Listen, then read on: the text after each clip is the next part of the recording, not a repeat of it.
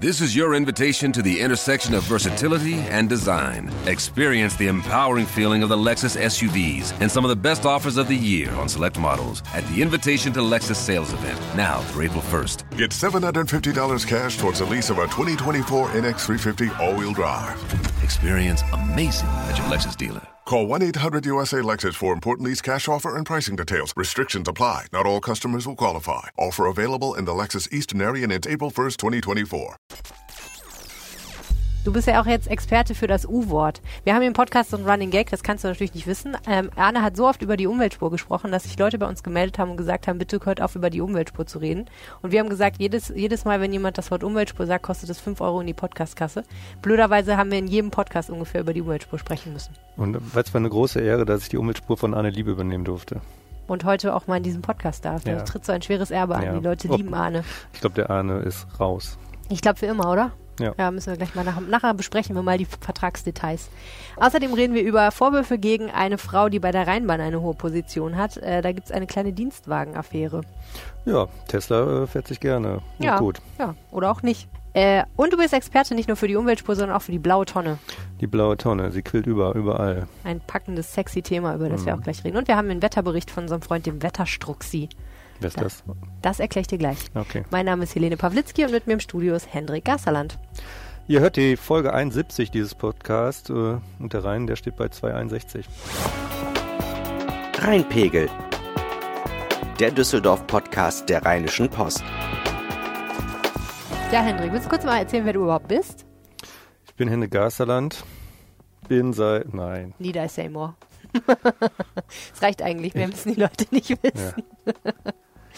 ähm, ja, Arne ist ähm, im ver- wohlverdienten Urlaub, deswegen freue ich mich sehr, dass ich einen kompetenten Podcast-Partner gewonnen habe, der sich auch mit den kommunalpolitischen Themen sehr gut auskennt. Herzlich Befasst. willkommen zum Rheinpegel. Befasst. Man sagt ja deletieren, ne, wenn man etwas die einen sagen so, die anderen sagen so. Genau. Wir müssen noch hinweisen auf eine tolle Veranstaltung, die am Dienstag stattfindet, dem 29. Oktober. Wir sprechen mit super Gästen und hoffentlich mit euch, liebe Zuhörer, über die Verkehrswende.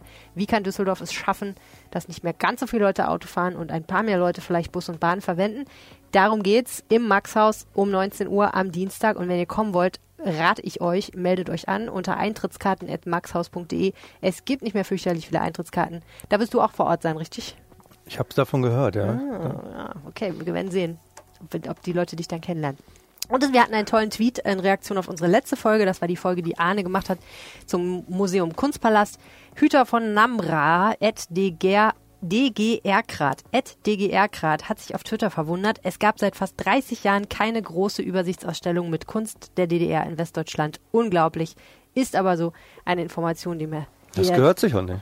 Nee, ist nicht in Ordnung, ne? Nee. Die hat, diese Information hat er dem Rheinpegel-Podcast entnommen, denn es gibt ja im Moment im Museum Kunstpalast eine tolle Ausstellung. Utopie und Untergang, da kann man also hingehen. Schön. Sollen wir mal über die Umweltspur sprechen? Nichts lieber als das. Also, die Umweltspur, ich habe ja irgendwie immer gedacht, die Umweltspur, irgendwann ist sie da und dann ist sie da, aber das ist ja gar nicht so, die wächst.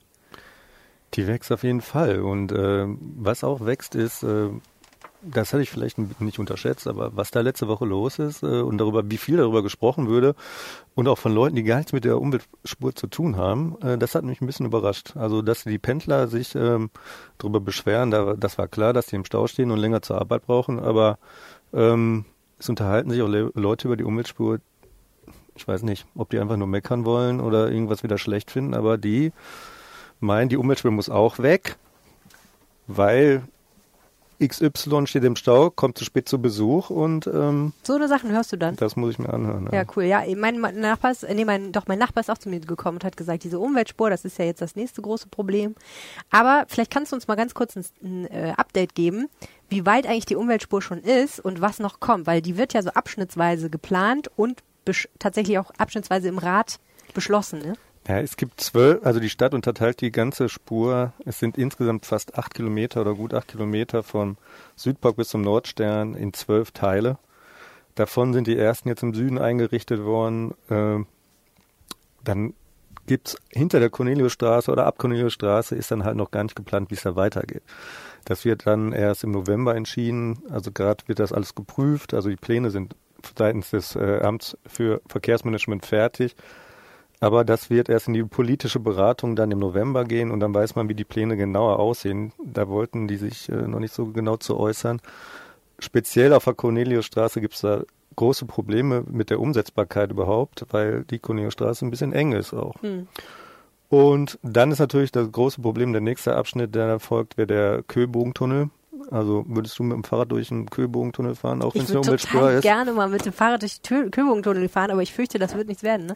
Äh, es ist ein bisschen zu gefährlich, glaube ich. Möglicherweise. Ja. okay, also keine volle Umweltspur im Köbogentunnel. Davon können wir ausgehen. Hm. Und halt ist dann das letzte Stück, also von Süden in Richtung Norden gehend, ähm, hinter dem, oder ab Kennedy Damm quasi, ist auch noch nicht richtig geplant, wie man da vorgehen wird. Ähm, es gibt auch alles rechtlich, ist das noch alles gar nicht so einfach, weil Fahrgemeinschaften dürfen zum Beispiel nur da fahren, wo auch Busse fahren.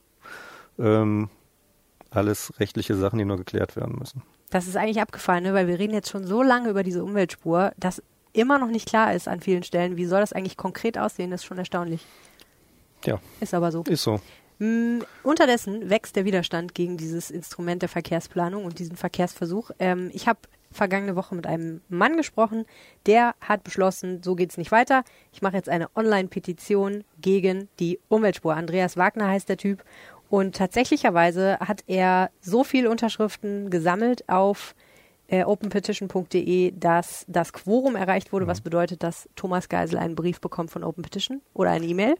Wo drin steht, aber viele Briefe wegen der Umweltspur. Ja, ich mhm. fürchte auch. Also äh, wir können uns jetzt mal das Interview anhören, aber unterm Strich muss man sagen, der Effekt, der politische, wird nicht besonders groß sein. Wagner. Hallo, guten Tag, Herr Wagner. Helene Pawlitzki von der Rheinischen Post.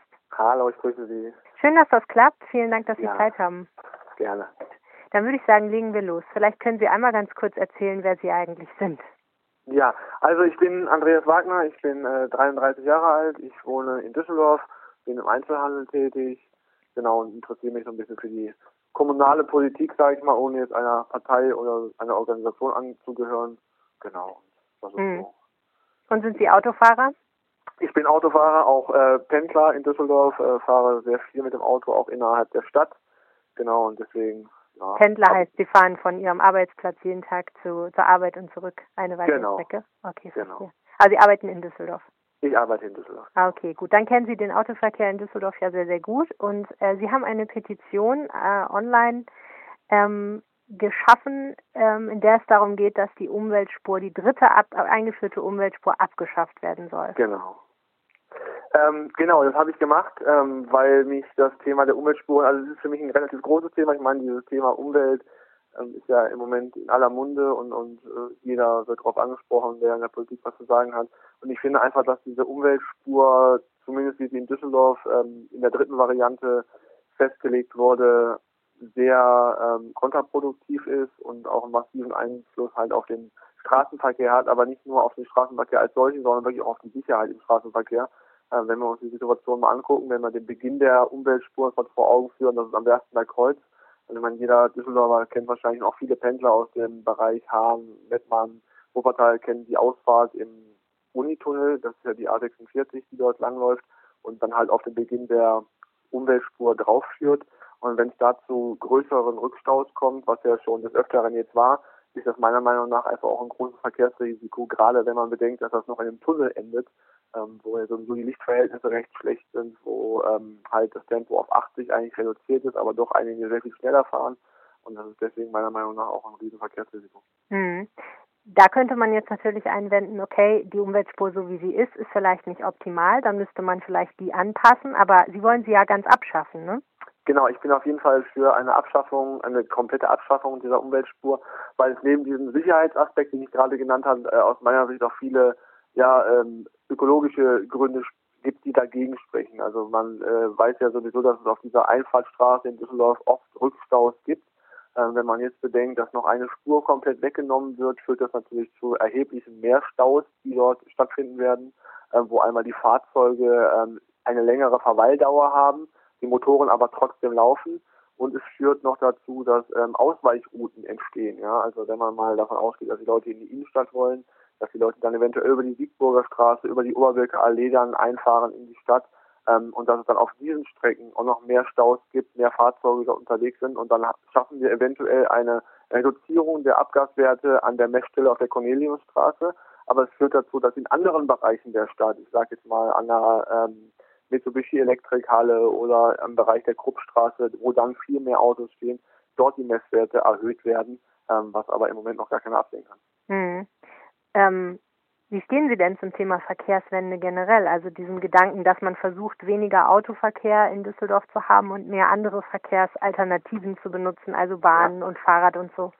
Also, dass es eine Verkehrswende geben muss, ich glaube, das ist jedem äh, Menschen klar. Also wir haben in den letzten, sag mal, 30 Jahren äh, einen massiven Anstieg an ähm, Pkw-Zulassungen in der Bundesrepublik erlebt wenn man sich mal allein die Zahlen von Düsseldorf ansieht und dann noch in Bezug dazu die Pendler sieht, die nach Düsseldorf einfahren täglich, wo wir von um die 200.000 Personen reden, die ähm, aus Berufsgründen jeden Tag in die Landeshauptstadt müssen, ähm, haben wir natürlich ein riesen Verkehrsaufkommen in der Stadt.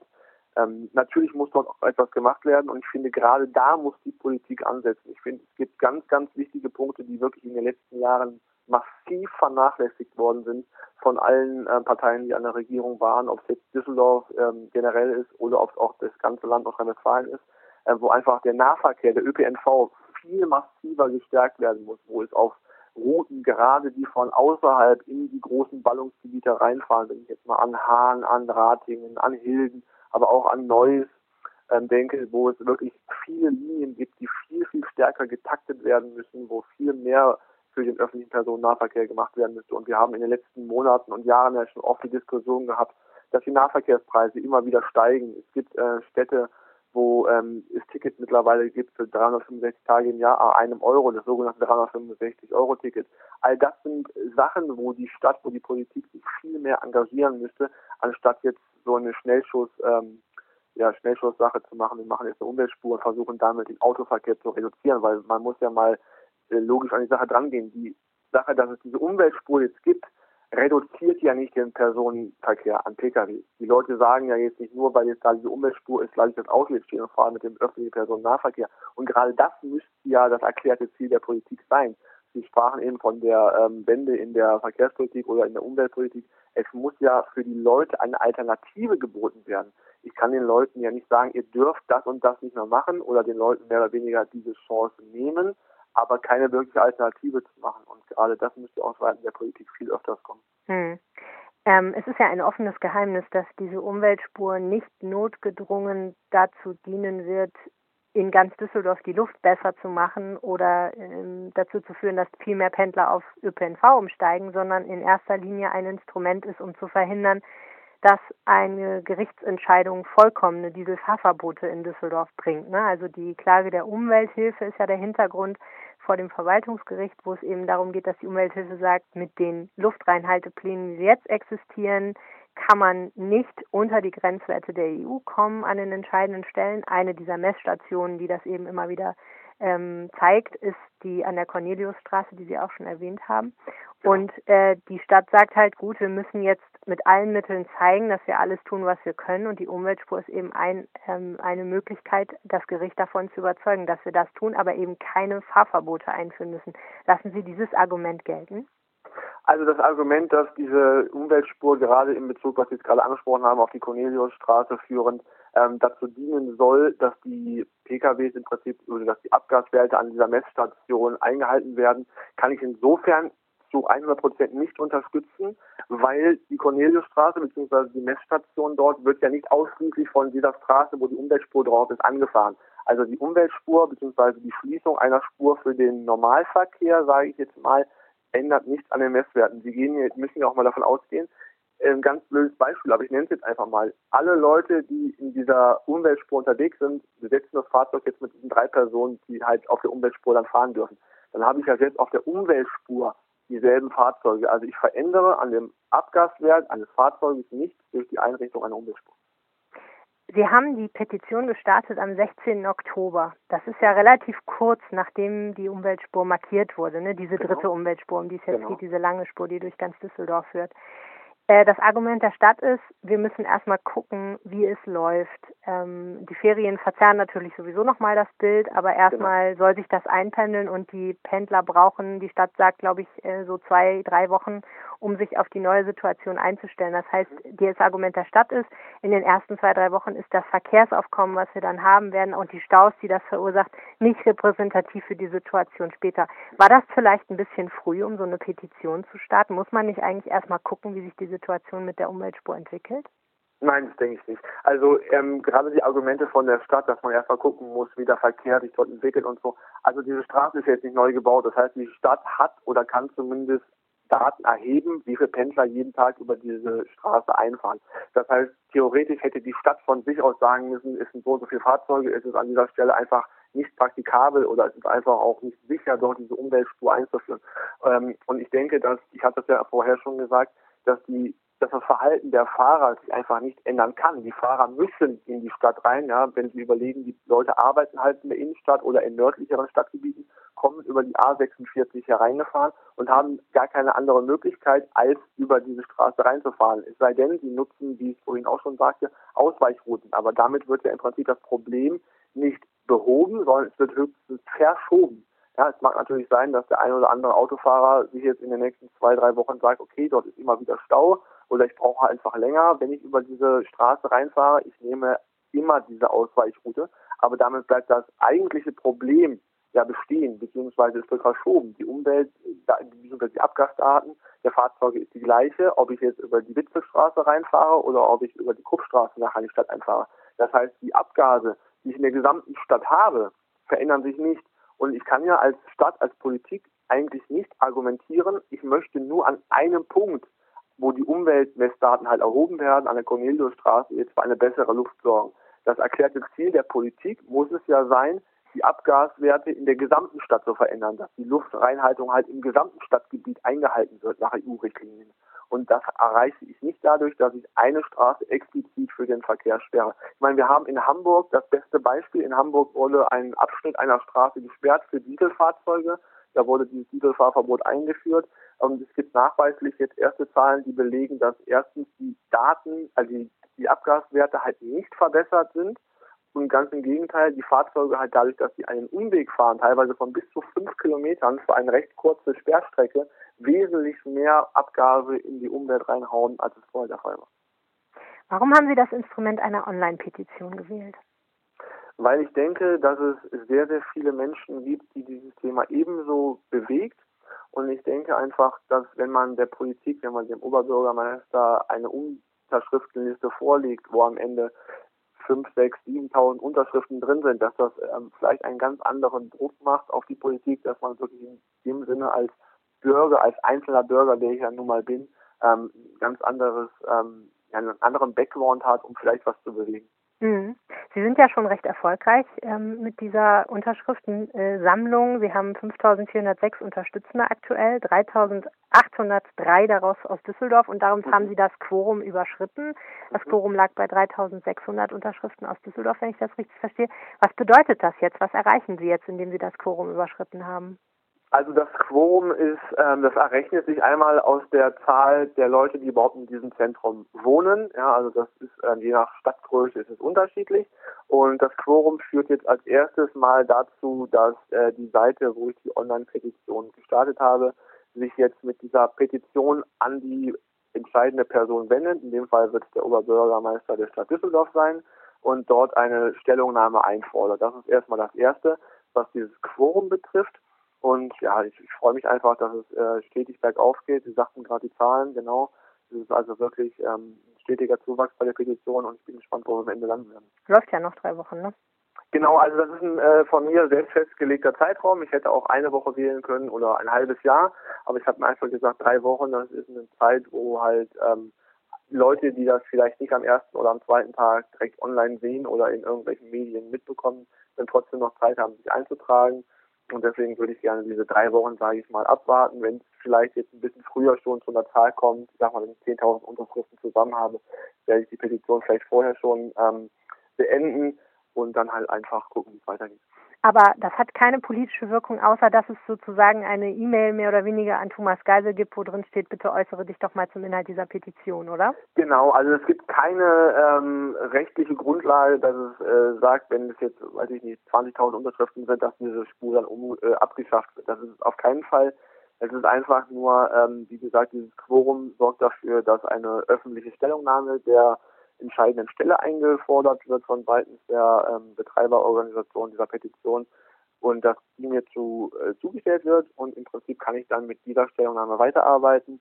Und mein Ziel ist es aber natürlich die Unterschriftenliste an den Oberbürgermeister persönlich zu übergeben, ähm, ein Gespräch zu suchen mit dem Oberbürgermeister, wo wir das vielleicht alles erörtern und dass auch einfach ähm, klar wird, dass es Leute gibt, die so mit der Umweltspur nicht einverstanden sind, ähm, was natürlich nicht heißt, dass wir diese die Neugestaltung der, des Verkehrsflusses, wie es ja sein soll, dass wir das wollen, aber halt nicht zu dem Preis, nicht mit diesem Mittel. Okay, Herr Wagner, dann vielen Dank fürs Gespräch. Sehr gerne. Was meint denn Herr Wagner, wie es Ihnen weitergeht jetzt? Was oder was möchte er machen? Ja, ehrlich gesagt glaube ich, das war's. Also ähm, äh, wie schon im Interview auch, glaube ich, rauskommen ist, ne, äh, es gibt keinen rechtliches Mittel, was diese Petition irgendwie auslöst. Es ist nicht so, dass wenn er jetzt 20 Millionen Unterschriften sammeln würde, würde die Umweltspur verschwinden automatisch, sondern ähm, was wir ja wissen ist, es ist ein Verkehrsversuch, der auf ein Jahr angelegt ist und dann guckt nochmal, gucken nochmal alle Beteiligten, ähm, wie ist es gelaufen und dann ist halt die Frage, wie es weitergeht. Aber klar ist ja auch, die Umweltspur ist zunächst mal ein Instrument, um die Luftwerte, die Grenzwerte. Ja, dass was passieren muss, ist ja klar.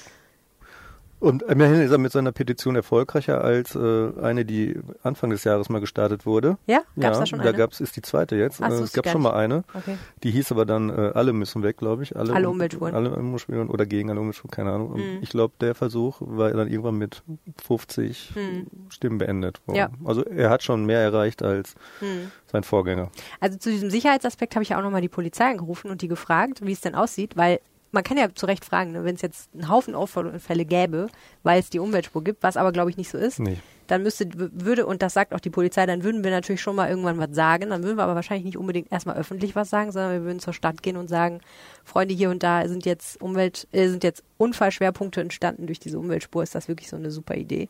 Spannend wird es ja erst ab nächster Woche, wenn die Ferien vorbei sind. Richtig. Dann lass uns mal schauen, wie es dann aussieht. Oh, das wird super spannend. Das wird spannend. Und, ja, und ich freue mich schon auf die Vorweihnachtszeit, wenn alle Leute einkaufen gehen wollen, nach Düsseldorf fahren und dann aber das ist eh eine leere Hölle. Umweltspur sehen und links im äh, Stau. Das ist eh furchtbar, insofern. Es wird noch furchtbar, oder? Wahrscheinlich. Äh, lass uns mal über das zweite Verkehrs- in Anführungsstrichen Thema sprechen. Es gibt ein bisschen Ärger bei der Rheinbahn. Ich habe keinen Dienstwagen bei der RP. Ich fahre ja mit dem Fahrrad auf ich der Umweltspur. Ist das ein Dienstfahrrad? Äh, noch nicht mal das. ähm, also was ich so von, wenn, von Dienstwagen hörte, also Freunde von mir, die Dienstwagen haben, da darf jeder mitfahren, quasi, wenn der, oder an den Ehepartner verleihen, das ist kein Problem. Ähm, fast. Fast? Fast. Ja. Also was ich jetzt gelernt habe, ist folgendes. Ähm, wenn ein Mensch einen Dienstwagen hat, dann ja, darfst du den auch privat nutzen. Das steht auch im Vertrag drin von Silvia Lier, der Frau, um die es geht, die Vorständin bei der Rheinbahn ist und äh, seit Mai im Amt. Eine Vorständin, von drei, schönes Wort. Ja, super schönes Wort. Eine von drei äh, Personen, die die Rheinbahn leiten und zu einer tolleren Zukunft führen sollen. Und ähm, die hat eben einen Tesla-Dienstwagen im Endeffekt, also ein schönes Elektrofahrzeug. Ist das, äh, hat die zwei Dienstwagen eigentlich oder einen? It's so complicated. Äh, sie hatte erst einen, dann hatte sie einen anderen und jetzt hat sie den dritten und das ist tatsächlich jetzt dieser Tesla. Das ist ihr einer Dienstwagen. Aber das sie hat, aber sie hat nur einen. Sie hat eigentlich nur einen Dienstwagen, aber jetzt kommt das Problem. Offensichtlich untersucht die Rheinbahn gerade, wie sie mit diesem Dienstwagen umgegangen ist.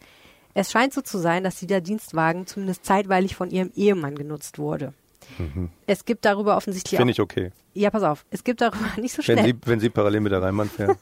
ja, also die Sache ist wirklich ein bisschen durcheinander. Also, sie hat diesen Tesla-Dienstwagen, den hat offensichtlich zu mehreren Gelegenheiten ihr Mann genutzt. In welchem Umfang ist noch nicht klar.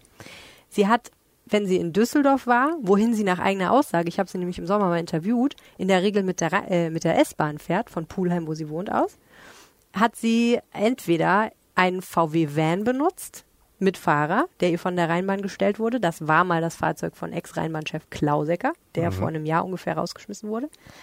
Oder sie hat Taxis benutzt und die Taxiquittung natürlich auch offensichtlich eingereicht, wissen wir noch nicht, sagt man so. Ah, okay. Also alles ein bisschen kompliziert.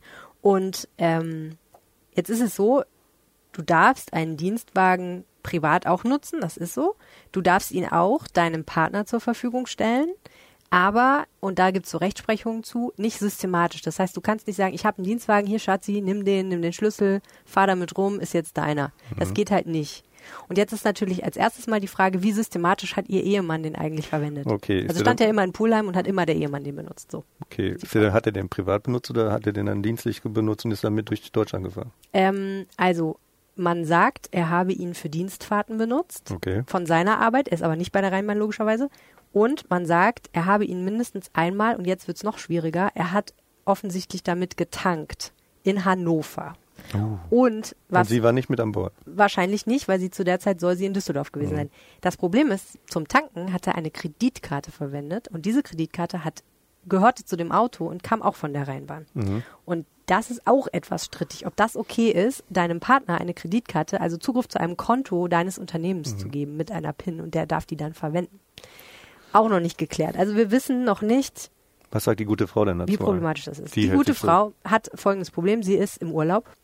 Ich habe sie angerufen Mit dem ist Tesla oder? Nee, äh, mit dem Flugzeug auf einem anderen Kontinent. Und ähm, sie hat gesagt, es ist vollkommen normal, dass man seinen Dienstwagen privat benutzt und auch der Partner darf den benutzen. Ich werde das alles lückenlos aufklären, wenn ich wieder da bin und das wird alles im Nichts. Dann hat sie ja nicht zum Befürchten. Das werden wir sehen. Ich habe auch mit dem Betriebsrat der Rheinbahn gesprochen, der sagt, ähm, doch, das findet er schon moralisch verwerflich, weil wenn ähm, jemand so mit den Firmenmitteln umgeht, während Rheinbahnfahrer relativ günstiges Geld verdienen nur und selber Schwierigkeiten haben, voll zu tanken. Dann stellt sich wenig Frage, wer hat den Vertrag gemacht? Vollkommen sie richtig. hält sich ja nur an, äh, an ihre vertraglichen Dinge, macht, also im Vertrag steht verstößt nicht dagegen und Im Vertrag steht nur ein einziger Satz. Der Euro Dienstwagen darf sowohl privat als auch dienstlich benutzt werden. Das heißt, wie detailliert das ist, das müssen wir noch gucken.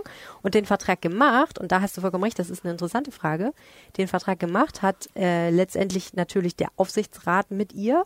Und der Aufsichtsrat wird angeführt von unserem Oberbürgermeister Thomas Geisel. Ah. So, und der hat jetzt gesagt, okay, hm, alles ein bisschen komisch. Ich habe da auch erstmal so ein komisches Gefühl bei. Ich beauftrage jetzt einen Rechtsanwalt und der schaut sich das ganz genau an und wird dann sagen, was er davon zu halten hat. Und leider wissen wir noch nicht genau, was dieser Rechtsanwalt sagt. Äh, und wahrscheinlich, wenn dieser Podcast erscheint, wird es gerade rausgekommen sein. Also Freunde, wenn ihr wissen wollt, wie die Geschichte weitergeht, schaut doch bitte mal auf RP Online nach, da werdet ihr das rausfinden.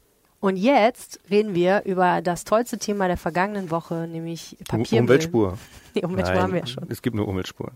Nee, wir reden jetzt über Papiermüll. Ich will über Papiermüll reden. Was mich ja total überrascht hat, äh, ist, dass es nicht an jedem Haus in Düsseldorf eine Papiermülltonne gibt. Hast du eine?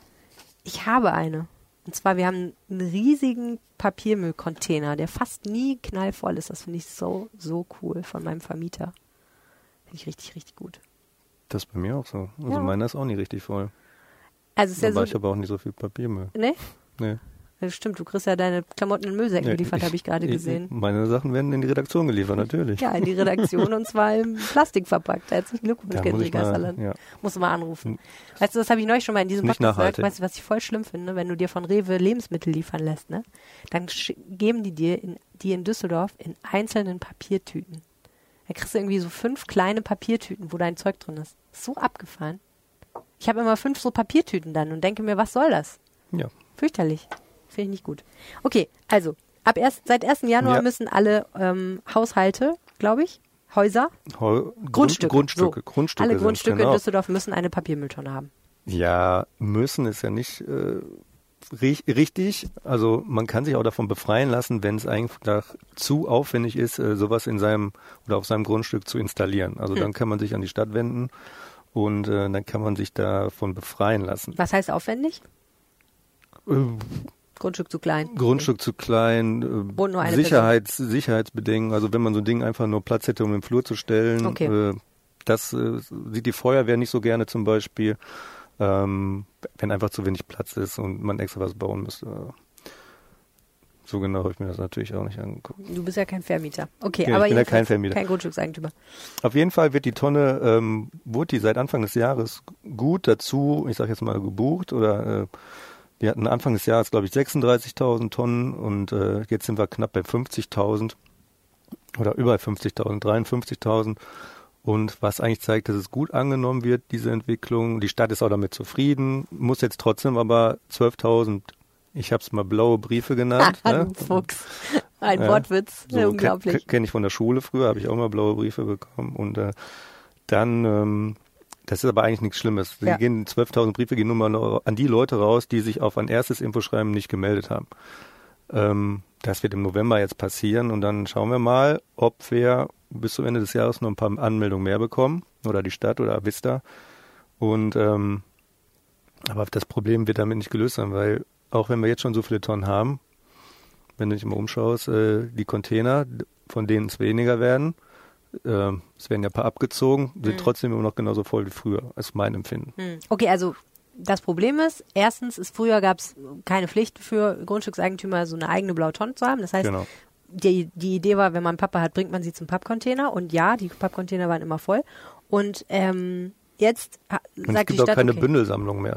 Das haben ja auch noch viele Ah, okay, gemacht, das ne? gab es früher, dass man sagen konnte, Ding Dong, ich habe hier zehn Fällt Quadratmeter. Auch, läuft auch aus. Okay was ich mich frage, ist, wenn jetzt einer sich weigert, wenn jetzt einer sagt, äh, mir doch egal, ich mache das mit der blauen Tonne nicht. Ähm, dann kriegt er den früher vor die Tür gestellt. Genau. Mutmaßlich nicht umsonst. Wahrscheinlich. Was ist umsonst? Nichts im Leben, außer der Tod. Der kostet Leben. Mein Gott, bist du philosophisch. Das macht mir hm. richtig Angst. Okay, ähm, ja, mit anderen Worten, so richtig ist das Problem nicht gelöst mit dem Papiermüll in Düsseldorf, ne? Nee, und ähm, es haben sich auch einige Leser wieder gemeldet bei uns und haben gesagt, ähm, sie wollten eine bestellen und haben dann keine, gar keine Antwort gekriegt, auch von der Vista. Ähm, okay, also mit äh, anderen Worten, das Papiermüllproblem existiert weiter und wir müssen es weiter beobachten. Genau. Okay, machen wir das doch. Schön. Äh, jetzt wolltest du ja wissen, wer der Wetterstruxi ist. Genau, wer ist das? Der Wetterstruxi ist äh, Jens Strux. Der macht den Wetterbericht für Düsseldorf auf seiner Seite, Facebook-Seite Wetterstruxi. Und manchmal ruft er uns an und spricht uns den Wetterbericht fürs Wochenende auf den Anrufbeantworter unseres Rheinpegel-Podcasts und den hören wir jetzt. Hallo Helene, hallo Arne und hallo Düsseldorf. Ich melde mich mal wieder mit dem aktuellen Wetter für das Wochenende. Und da sieht es im Moment so aus, dass wir noch mit relativ vielen Wolken in den Freitag starten werden. Der Freitag wird aber im Tagesverlauf immer freundlicher und wir werden dann Richtung Nachmittagstemperaturen bis zu 15 Grad erreichen. Die Nacht zum Samstag verläuft wieder etwas wolkiger, sodass die Temperaturen nicht ganz so stark absinken, aber sobald der Nebel sich dann aufgelöst hat, kommt die Sonne heraus und die Temperaturen steigen nochmal auf bis zu 19, eventuell sogar bis zu 20 Grad. Der Sonntag ist im Moment noch etwas unsicher. Da sieht es im Moment so aus, dass uns eine Regenfront von Nordwesten her überqueren wird. Und entweder fällt der Regen großenteils in der Nacht, teilweise noch am Morgen, oder der Regen fällt halt eben vom Morgen über den Mittag bis in den frühen Nachmittag hinein. Ähm, sobald der Regen durch ist, spätestens schätzungsweise gegen 15, 16 Uhr, wird die Sonne aber nochmal herauskommen und es ist dann mit bis zu 12 Grad doch schon deutlich kühler und auch die neue Woche sieht im Moment deutlich kühler aus, als es aktuell ist. Ein schönes Wochenende. Ich war der Wetterstruxi. Tschüss. Wenn ihr diesen Podcast hört und uns was sagen wollt, könnt ihr es machen wie der Wetterstruxi. Ihr könnt uns nämlich auf den Anrufbeantworter sprechen. Unter welcher Nummer? 0211 9763 4164. Genau. 97 63 41, 64. Oh. Oder ihr könnt uns äh, bei Twitter, bist du eigentlich bei Twitter? Nein. Nein? Nee. Twitter-Abstinenz, da finde ich gut. Okay, dann Twitter könnt ihr mir tot, bei oder? Twitter sagen, äh, wie toll ihr das fandet mit Hendrik Gasserland, den Podcast unter Helene Pawlitzki. Oder ihr könnt uns eine Mail schreiben. An Düsseldorf rheinische-post.de. Genau, das war der Rheinpegel für diese Woche. Vielen Dank fürs Zuhören. Grüße. Tschö. Mehr im Netz alle Nachrichten aus der Landeshauptstadt findet ihr auf rp-online.de/düsseldorf. This is your invitation to the intersection of versatility and design. Experience the empowering feeling of the Lexus SUVs and some of the best offers of the year on select models at the Invitation to Lexus sales event now through April 1st. Get $750 cash towards the lease of a 2024 NX350 all-wheel drive. Experience amazing at your Lexus dealer. Call 1 800 USA Lexus for important lease cash offer and pricing details. Restrictions apply. Not all customers will qualify. Offer available in the Lexus Eastern area and it's April 1st, 2024.